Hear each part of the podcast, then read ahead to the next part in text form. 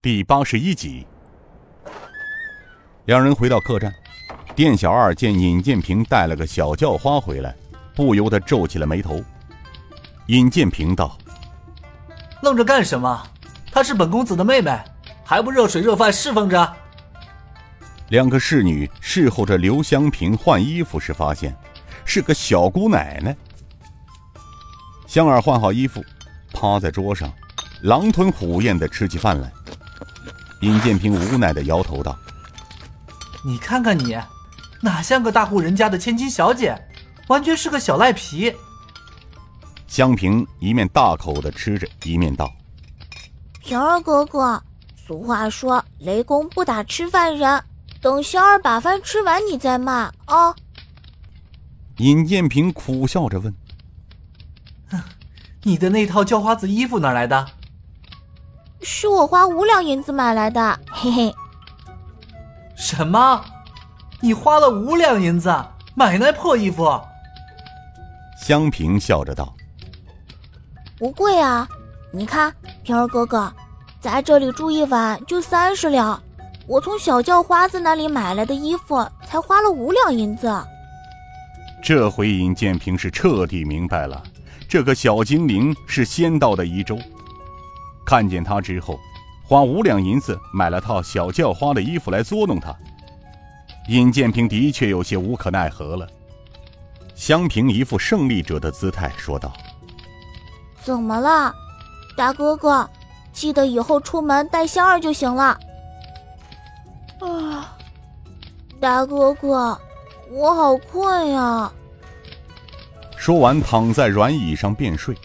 尹建平轻声道：“哎，不要在这里睡，要睡到床上去，睡在这儿会着凉的。”然而他却呼呼睡去了。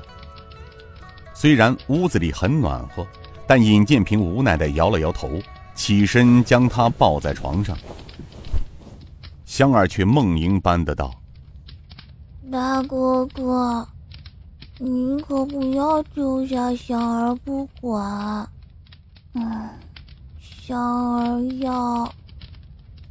他真的累了，天寒地冻，一个十二三岁的女孩，追寻了数百里的路程，跟他一样是个苦命的人，从小失去双亲，爷爷把他带大，眼眶里有些湿润。尹建平悄悄的退出了卧室。当日上三竿的时候，香儿才走出卧室。侍女们见这位小姑奶奶起床了，赶紧打水给她洗漱。早饭后，两人走出了客栈。香儿说道：“大哥哥可是要找丐帮宜城分坛？”尹建平笑道：“你怎么知道的？”香儿翻白了一下眼睛，说道。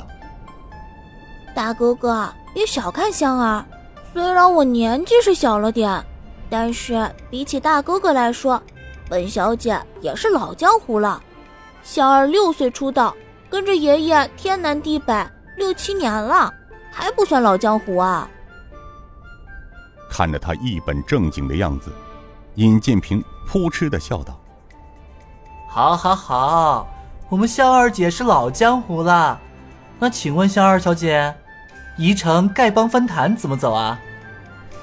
香儿又笑道：“平儿哥哥，跟着本小姐来吧。”没想到，他还真认得路。他走走停停，七弯八拐的走了一会儿，到了一座青砖瓦房的大门前。他上前梆梆梆敲了三声，又捶了两下。门开了，从门内走出一个。中年青衣剑客的人来，那人看着尹建平和香儿不认识，便一合手道：“行的哪条道？”青儿合手比划着道：“三山五岳间。”那人愣了一下，又比了一下手，问道：“上的哪炷香？”太上老君炉前香。中年男子又奇怪的看了两人一眼。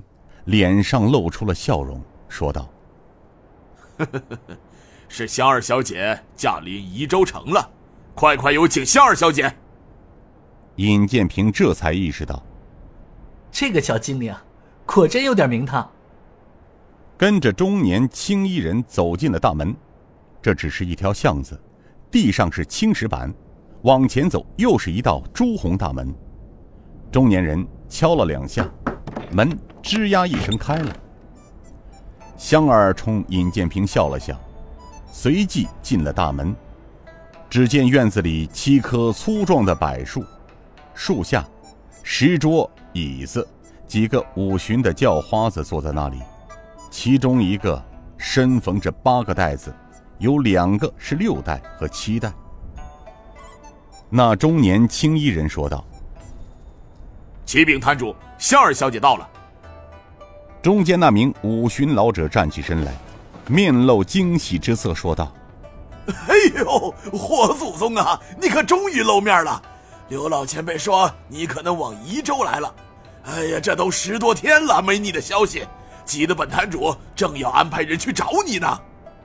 香儿娇笑道：“马伯伯何必这么紧张嘛？